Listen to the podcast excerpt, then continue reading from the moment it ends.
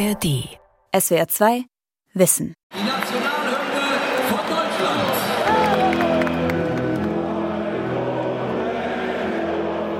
Eine ganz große Gruppe soll gemeinsam ein Lied singen, den gleichen Text, alle stimmen ein. Das ist ein festliches Ambiente. Das ist auch das Ziel einer jeden Nationalhymne. Also es geht ja darum, dass sich eine Bevölkerung mit dem Staat oder mit der Nation identifiziert. Und Musik kann das natürlich auf einer sehr emotionalen Ebene leisten. Dieser Dreiklang Einigkeit und Recht und Freiheit, der sich ja auch auf dem Rand unserer heutigen 2-Euro-Münzen befindet, stellt sowas letztendlich wie das Motto der Bundesrepublik dar. Die deutsche Nationalhymne. Missbraucht, verpönt, geliebt. Von Almut Oxmann. Sommer 2006. Die Fußball-Weltmeisterschaft in Deutschland. Überall flattern schwarz-rot-goldene Fahnen und zumindest im Stadion wird sie frei heraus gesungen. Die Nationalhymne. Sie erklingt auch in den nächsten Wochen, wenn die Frauennationalmannschaft bei der WM in Australien und Neuseeland spielt. Die Hymne selbst kommt ja eben aus einer konkreten musikalischen Gattung, die ja immer etwas Glorifizierendes, etwas Feierliches natürlich auch in sich trägt und ja eben aus der Sakralmusik ursprünglich stammt. Und die Hymne eine besondere Funktion einnimmt, indem sie ja auch zu bestimmten Anlässen gesungen wird und damit einen Moment nochmal sehr besonders macht. Yvonne Wasserlos ist Professorin für Musikwissenschaft an der Hochschule für Musik und Theater Rostock. Sie erforscht den Zusammenhang von Musik und Politik. Das gemeinsame Singen rühre im Menschen etwas an, sagt sie. Das schaffe kein Gesetzestext und kaum eine politische Rede. Außerdem sei ein gemeinsames Lied jederzeit und überall verfügbar. Ohne Farben und Stoff und ohne jede Vorbereitung könnten sich Menschen verbunden fühlen. Man fühlt sich in dem Moment durch diese Musik als Teil eines großen Ganzen und weiß, dass hoffentlich die anderen eben vielleicht ähnliche Werte vertreten und man vergewissert sich im Grunde miteinander und aneinander, dass man zusammengehört, indem man eben ein gemeinsames Lied singt. Doch während in anderen Ländern viele ihre Nationalhymne mit großer Überzeugung schmettern, ist das in Deutschland oft anders.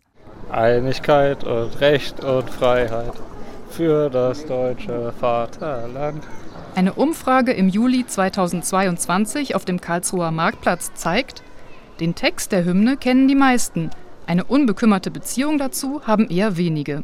Oh, überhaupt, ob man Nationalität braucht, ist meine Frage.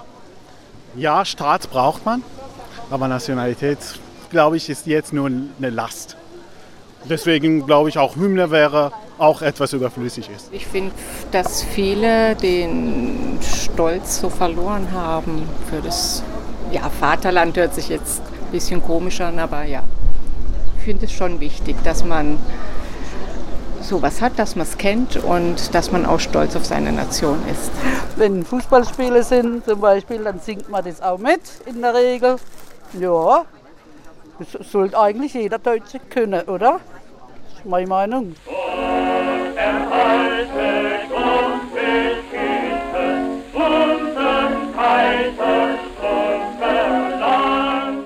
Die Anfänge der deutschen Nationalhymne liegen in Wien.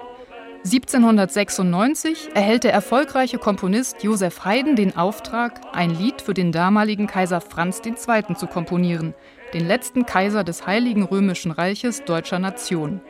Gott erhalte Franz den Kaiser. Es ist inzwischen auch nachgewiesen, dass auch diese Hymne ein bisschen einen Vorläufer hat im, Volkslied, was Josef Haydn wahrscheinlich aus seiner Kindheit noch kannte. Professorin Stefanie Steiner-Grage ist Musikwissenschaftlerin an der Universität Freiburg. Hymnen hätten meist eingängige Melodien, die jeder leicht mitsingen könne, erzählt sie. Josef Haydn hat für die Komposition von Gott erhalte Franz den Kaiser auf ein kroatisches Volkslied zurückgegriffen. Die Melodie war sofort beliebt und Haydn nutzte sie im zweiten Satz seines sogenannten Kaiserquartetts. Dann ist das passiert, was einfach mit solchen Melodien gerne passiert. Sie sind einfach immer wieder umtextiert worden.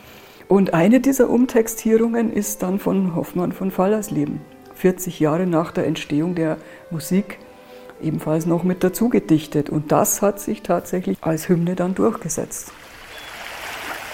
1841 auf Helgoland. Der Dichter August Heinrich Hoffmann von Fallersleben macht Urlaub. Die Insel gehört damals zu England. Immer wieder erlebt Hoffmann von Fallersleben, wie zu Ehren der englischen Gäste God Save the Queen angestimmt wird.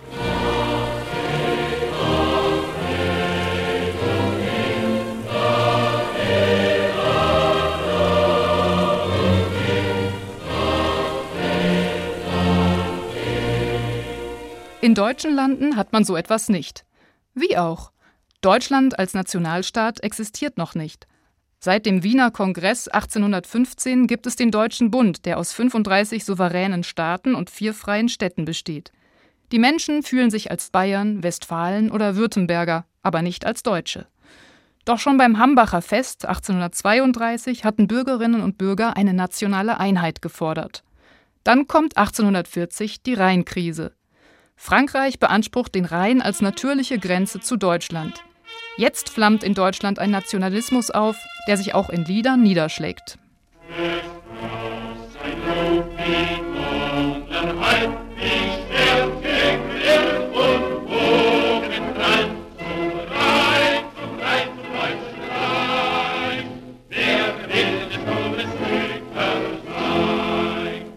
Das patriotische Lied Die Wacht am Rhein des Dichters Max Schneckenburger wird zur inoffiziellen Nationalhymne.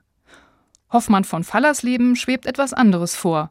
Auf Helgoland schreibt er ein Lied der Deutschen, in dem sich alle wiederfinden können sollen. Wenn ich dann so einsam wandelte auf der Klippe, nichts als Meer und Himmel um mich sah, da ward mir so eigen zumute. Ich musste dichten, und wenn ich es auch nicht gewollt hätte.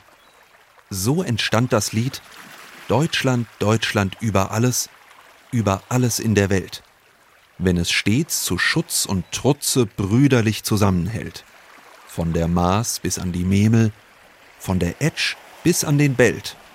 Deutschland, Deutschland über alles, über alles in der Welt. Die beiden ersten Zeilen des Deutschlandliedes werden oft gesungen, gegrölt und missbraucht.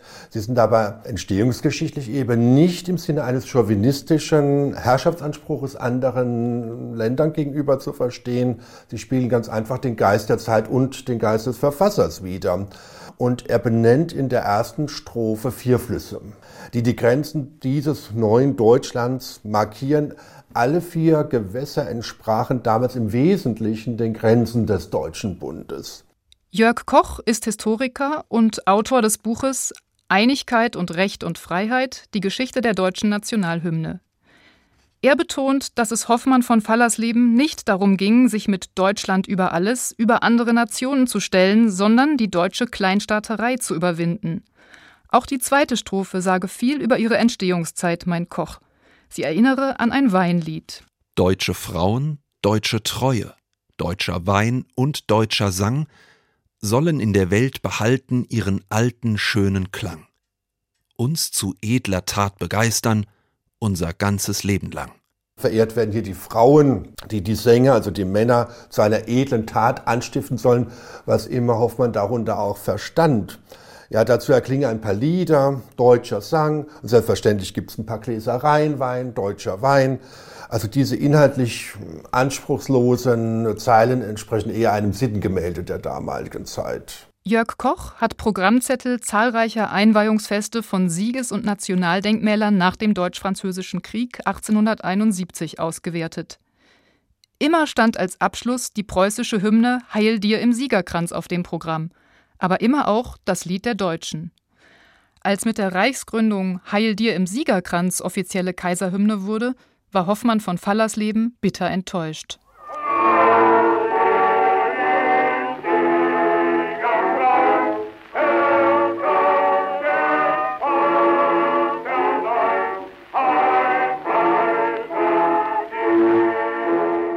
Man hat Hymnen immer auch umtextiert, einfach angepasst an den jeweiligen Herrscher, zum Teil an jeweilige Länder. So kommt es auch, dass diese englische Nationalhymne gleichzeitig auch in Deutschland gesungen wurde. Zum Beispiel als Heil dir im Siegerkranz ist es ganz bekannt als preußische Hymne. Das ist also eine politische Entscheidung, welches Lied als Hymne genutzt wird. So kann es dann auch passieren, dass zum Beispiel Das, was wir jetzt als Europa-Hymne nutzen in Europa, nämlich Beethovens Neunte, war zeitweilig auch die Nationalhymne in Rhodesien. Solch eine politische Entscheidung gab es in Deutschland nach dem Ersten Weltkrieg.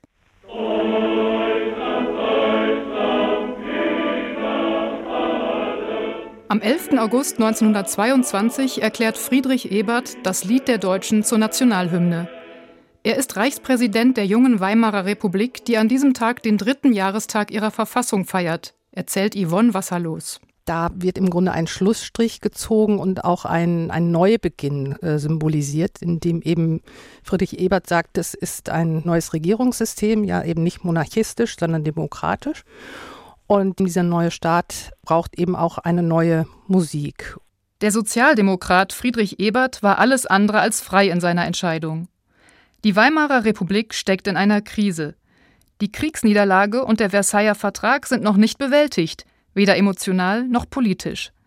Die politische Elite befürchtet, dass die Deutschnationalen das Lied der Deutschen als Protestgesang gegen die Republik benutzen, wenn es nicht offizielle Hymne würde. Und so versucht Friedrich Ebert, demokratische Symbole zu stiften, erläutert der Nationalismusforscher Rolf Ulrich Kunze. Und die meiste Aufgabe, die sich Ebert stellte, war nun etwas zu benennen, was diesen eigentlich unerreichbaren Ansprüchen entspricht, in einer politisch völlig unmöglichen Situation, in einer kriegstraumatisierten Gesellschaft, die politisch tief in Lager gespalten ist und einen vollen Bürgerkrieg gerade ausführt. Das heißt, der Kontext dieser Zeit ist so schwierig wie nur irgend möglich. Rolf Ulrich Kunze weist darauf hin, dass das Deutschlandlied schon 1922 alles andere als neutral war. Denn im November 1914, vier Monate nach Ausbruch des Ersten Weltkriegs, verbreitete die oberste Heeresleitung den Mythos, deutsche Soldaten hätten an der Front bei Langemark unter dem Gesang Deutschland, Deutschland über alles die erste Linie der feindlichen Stellung genommen. Friedrich Ebert sorgte sich nun zurecht, dass der Liedtext im Ausland falsch verstanden werden könnte.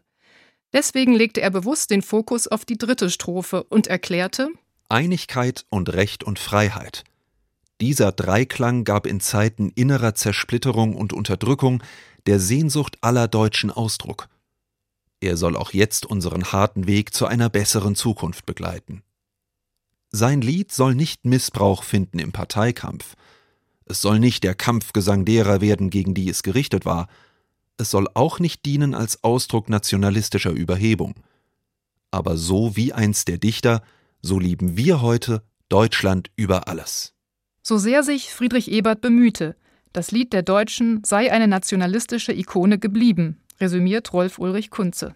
Es konnte gar nicht funktionieren, denn diejenigen, die mit politischem Ernst diese Agenda von der Maas bis an die Memel, von der Etsch bis an den Belt vertreten haben, waren eben nicht die Vertreter der Republik, sondern ihre Gegner.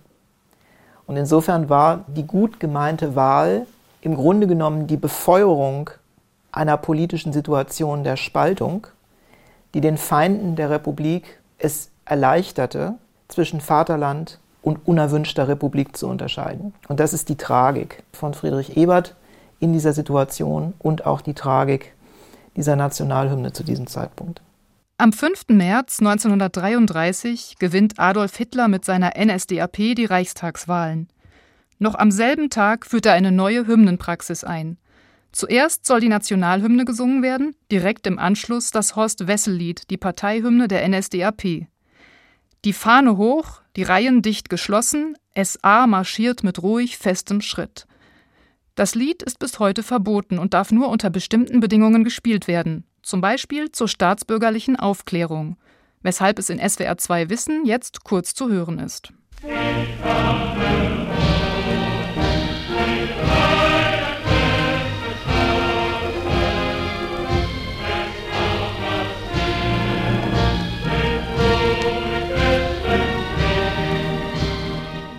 Da wird einfach, indem erst das Deutschlandlied abgesungen wurde und hinterher das Horst-Wessel-Lied natürlich ganz nach außen getragen, dass Staat und Partei eine Einheit bilden. Das war ja diese Idee, die dahinter steckte, diese Nation mit der NS-Ideologie in einen Einklang zu bringen. Und natürlich dann nach dem Untergang des NS-Regimes und nach 1945 ist das sicherlich etwas gewesen, was vielen als Klangkonnex in Erinnerung geblieben ist. Die Hymne wurde zum Kultobjekt der Nazis. Wer Deutschland, Deutschland über alles sang, stimmte dem Nationalsozialismus zu. Jörg Koch formuliert es so. Man kann ja das Dritte Reich auch als Singendiktatur bezeichnen. Es wurde ja ständig Musik gespielt, Musik gemacht bei den vielen nationalsozialistischen Feiertagen und Gedenktagen, die es das ganze Jahr über gab.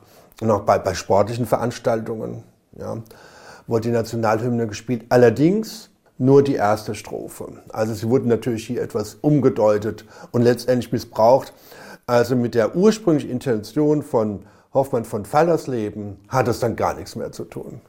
Nach dem Ende des Zweiten Weltkriegs ist das Singen oder Spielen militärischer oder nationalsozialistischer Lieder und deutscher Nationalhymnen in der amerikanischen Besatzungszone verboten.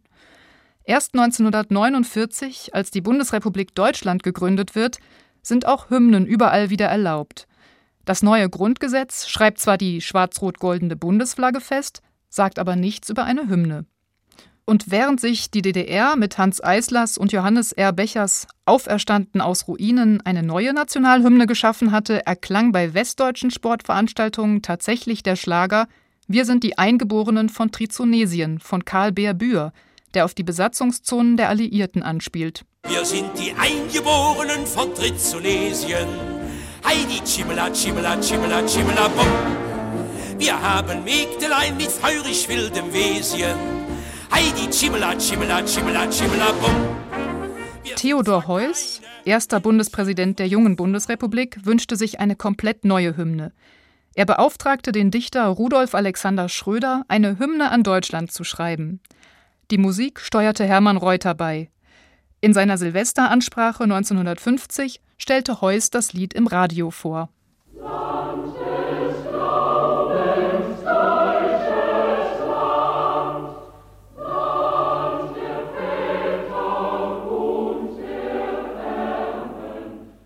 Aber ich hoffe, dass Hunderttausende, dass Millionen spüren.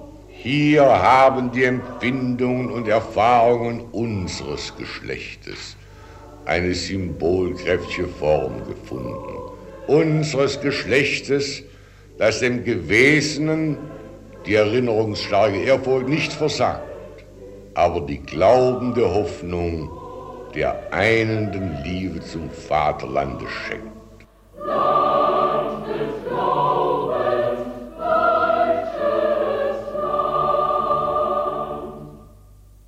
Hymne an Deutschland hat keine Chance.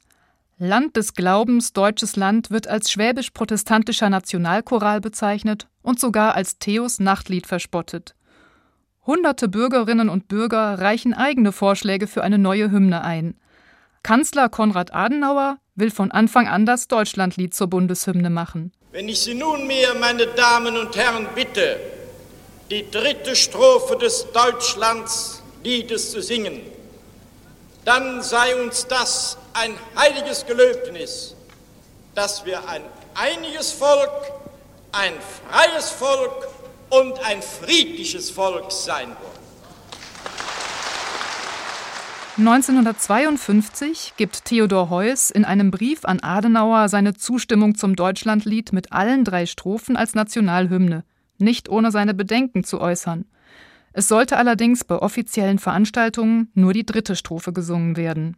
Nach 1945 gilt man als Verbrechensnation, natürlich berechtigt, dass das dann Generationen weitertragen in der Erinnerungskultur zeigt ja auch diese Verantwortung, dass man im Grunde sich dieser Geschichte auch stellt.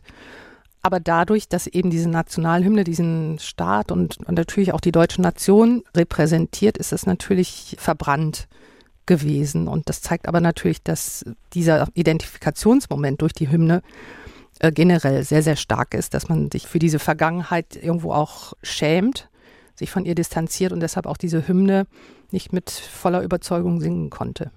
Die Musikwissenschaftlerin Yvonne Wasserlos ist überzeugt, dass mit dem Singen der dritten Strophe die Nationalhymne auch entnazifiziert wurde.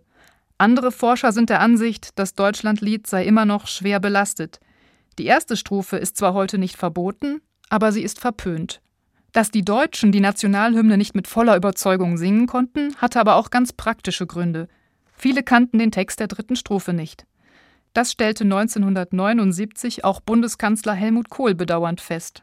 Wenn wir beinahe zaghaft nur noch die Nationalhymne singen, viele von uns überhaupt nicht mehr den Text können, wenn wir selbst bei offiziellen Anlässen auf den Sitzen den Zettel mit dem Text der Nationalhymne finden, dann ist es ein Stück Verarmung unseres Landes in einem wichtigen Teil der Selbstdarstellung auf freiheitlicher Demokratie, ich sage es noch einmal, die ja den Verstand und das Herz des Bürgers gleichermaßen ansprechen muss. Nach der deutschen Wiedervereinigung im Jahr 1990 setzte sich Helmut Kohl dafür ein, das Deutschlandlied als Nationalhymne beizubehalten. Wieder gibt ein Brief den Ausschlag. Bundespräsident Richard von Weizsäcker schreibt, dass ausschließlich die dritte Strophe Hymne sein soll. Die deutsche Wiedervereinigung 1990 war die Geburt eines Nationalstaats, den es in dieser Form vorher noch nicht gegeben hatte. Für den Geschichtsprofessor Rolf Ulrich Kunze vom Karlsruher Institut für Technologie ist klar, dass damals in den fünf neuen Bundesländern der Eindruck entstehen musste, dass man jede Erinnerung an das andere Deutschland so schnell wie möglich auslöschen wollte. Dass das auch Menschen abwertet und ihre Identifikation, das ist ziemlich offensichtlich. Wir sehen die Folgen heute.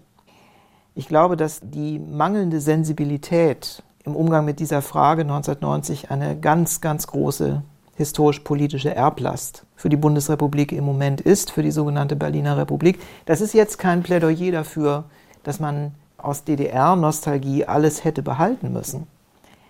Aber die Benennung eines Tertiums wäre ja eventuell auch eine Denkbarkeit gewesen. Zum Beispiel hatte Lothar de Maizière, der letzte Ministerpräsident der DDR, vorgeschlagen, die Hymne der DDR zu kombinieren mit der Hymne der Bundesrepublik. Die erste Strophe, Auferstand aus Ruinen und dann die dritte Strophe, Einigkeit und Recht und Freiheit. Aber gerade nach der Wiedervereinigung waren doch diese Schlagworte Einigkeit und Recht und Freiheit ja aktueller denn je. Ich denke, im Landtag oder so wird die die ganze Zeit laufen. so die ganze Zeit Dauerschleife? Glaube ich nicht. Sommer 2022. Musikunterricht im Goethe-Gymnasium Gaggenau. Matthias von Schierstedt möchte heute der Klasse 6a die deutsche Nationalhymne näher bringen. Als er sie am Klavier anstimmt, singt niemand mit.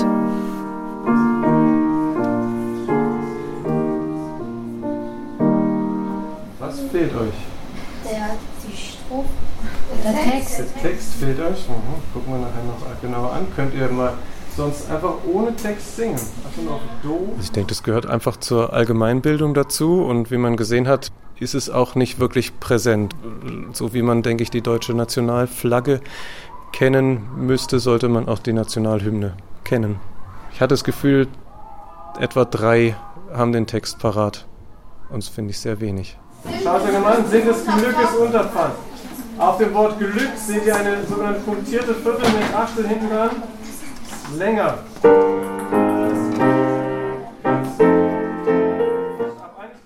Die Klasse bespricht Text, Melodie und Rhythmus der Hymne und auch ihre komplexe Geschichte. Mehrmals singen alle zusammen die Hymne. Ich finde es schön, dass es ein Musikstück gibt, was die Nation symbolisiert. Ansonsten bin ich jetzt eigentlich nicht so ein Freund von zu großem Nationalstolz. Also es könnte auch einfach eine Europahymne sein oder eine Welthymne wenn sich das irgendwie alles zusammenbringen lassen könnte. Aber für eine Gemeinschaft ist es schön, wenn man ein, ein gemeinsames Stück hat. Und woran denken zwölfjährige Kinder, wenn sie die deutsche Nationalhymne singen sollen? Ich finde halt, dass sie zu Deutschland passt und vor allem halt die Werte, die mit dem Lied vermittelt werden, sind sehr wichtig. Für auch und stehen halt auch für Deutschland, weil die Werte größtenteils, ja, die werden eingehalten in Deutschland und das finde ich halt auch sehr schön an unserem Land. Der Text der beschreibt halt Deutschland sehr gut. Und was ich auch wichtig finde, ist, dass es nicht gelogen ist. Es ist halt nur ein bisschen doof, dass halt es immer Vater oder brüderlich oder so heißt. Es kommt mir halt einfach diskriminierend vor. Die Schülerinnen und Schüler in Gaggenau plädieren für geschwisterlich und Heimatland. Sollte der Text also modernisiert werden? Eigentlich nicht, weil Deutschland ist ja auch sehr alt und ist ja auch schön, wenn die alte Sprache und alles jetzt nicht komplett verloren geht. Auch der Historiker Jörg Koch unterrichtet an einem Gymnasium. In den Geschichtsbüchern der Mittelstufe wird die Hymne auf einer halben Seite abgehandelt. Das findet er zu wenig. Er möchte den Jugendlichen die Geschichte und die Aktualität des Deutschlandliedes vermitteln. Jetzt muss man mal überlegen, wie oft ertönt denn überhaupt öffentlich jetzt die Nationalhymne? Höchst selten. Am Nationalfeiertag, aber auch nur bei offiziellen Veranstaltungen, das nehme ich als Bürger übers Fernsehen oder Rundfunk vielleicht wahr. Ich bin ja selten Teil dieser offiziellen Veranstaltungen. Also die Nationalhymne ist zu Unrecht völlig unterschätzt und kaum bekannt. Der Historiker Rolf Ulrich Kunze fühlt sich als Europäer. Die Nationalhymne sieht er kritisch, weil sie nach wie vor von Politikern aus dem rechten Spektrum vereinnahmt werde. In nationalen Symbolen sieht er auch eine Gefahr für die Demokratie. Die AfD kann ja gar nicht oft genug in Schwarz-Rot-Gold irgendwo auftreten und singt auch gern in der Öffentlichkeit diese Hymne. Dass hier die Möglichkeit besteht, auch mit anderen politischen Vorstellungen Emotionen zu erzeugen.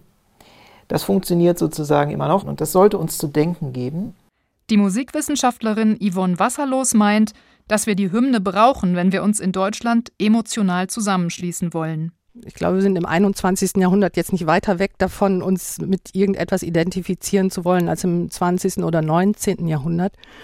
Und aufgrund dessen ist diese Hymne eine Möglichkeit, sich eben äh, mit anderen zu dem Land zu bekennen, in dem man lebt und wohnt. Und das, das ist ja eine freiwillige Sache. Was wäre die Alternative? Ludwig van Beethovens Oder an die Freude in Europa. Das ist jedenfalls die Meinung der Musikwissenschaftlerin Stefanie Steiner-Grage. Beethovens neunte Sinfonie ist ja nicht immer als Europahymne genutzt worden, sondern das hat bis in die 1980er Jahre gedauert, bis die überhaupt offiziell anerkannt worden ist als Europahymne. Und letzten Endes äh, denke ich, dass Beethovens Neunte der deutschen Nationalhymne ein bisschen auch den Rang ablaufen wird, früher oder später. Das würde ich mir jedenfalls wünschen. Die deutsche Nationalhymne hat eine wechselvolle Geschichte. Und auch wenn sie jetzt im Sommer bei der Fußball-Weltmeisterschaft der Frauen in den Stadien von Australien und Neuseeland angestimmt wird, schwingt diese Geschichte mit. SWR 2 Wissen. Die deutsche Nationalhymne. Missbraucht, verpönt, geliebt. Autorin und Sprecherin Almut Oxmann, Redaktion Sonja Striegel. Ein aktualisierter Beitrag aus dem Jahr 2022. Hallo, ich bin Bernd Lechler. Wenn du diesen Podcast von SWR2 Wissen gut fandst, dann könnte dir auch meiner gefallen. Der heißt Was macht Musik? Und das ist ein Streifzug durch die Popgeschichte, mal nicht anhand von Bands oder Songs oder Alben, sondern es geht um die Instrumente. Wer hat das Schlagzeug erfunden? Warum macht der Bass so süchtig? Und wie funktioniert ein Synthesizer? Zehn Instrumente in je 150 Sekunden, welche Songs sie geprägt haben und wer sie meisterhaft spielt. Hört mal rein. SWR 2 Wissen. Manuskripte und weiterführende Informationen zu unserem Podcast und den einzelnen Folgen gibt es unter swr2wissen.de.